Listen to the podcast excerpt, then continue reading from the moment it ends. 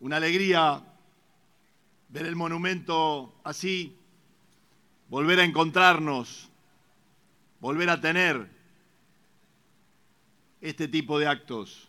La actitud decididamente revolucionaria de Manuel Belgrano al presentar públicamente la bandera blanca y celeste el 27 de febrero de 1812, en aquel entonces diminuto poblado de Rosario, de nuestra provincia, es una demostración elocuente de la visión del prócer. Su valentía y claridad patriótica hizo de la bandera un símbolo eterno de unión.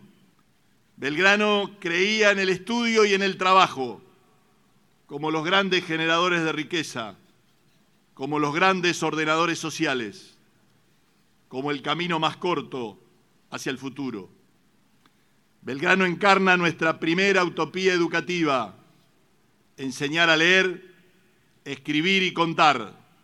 Que santafesino o santafesina no se siente identificado con este modelo. Por eso, hoy decididamente acompañamos al que trabaja, al que produce y al que invierte. Por eso invertimos fuertemente en educación, por eso invertimos en obra pública para llevar calidad de vida con los acueductos para garantizar el derecho al agua potable, con los gasoductos, con internet para llevar a cada pueblo, a cada ciudad y a cada barrio por más equipamiento e infraestructura en nuestros hospitales, por más caminos de la ruralidad, por más rutas transversales, por más vías férreas en todo el territorio y en el acceso a los puertos. Santa Fe es hoy la provincia que logra los mayores niveles de producción, de inversión y de trabajo registrado. Nuestro interior tiene una fuerza arrolladora, una potencialidad que debe ser acompañada. La bandera fue creada en nuestra provincia. Desde aquí, desde Rosario, se creó el símbolo que nos representa a todos. Hoy somos el motor productivo de nuestro país y ese motor debe ser el que impulse una nueva matriz de desarrollo nacional, con más federalismo para integrar nuestro territorio y equilibrarnos poblacionalmente. La promesa de lealtad a la bandera se reitera año tras año.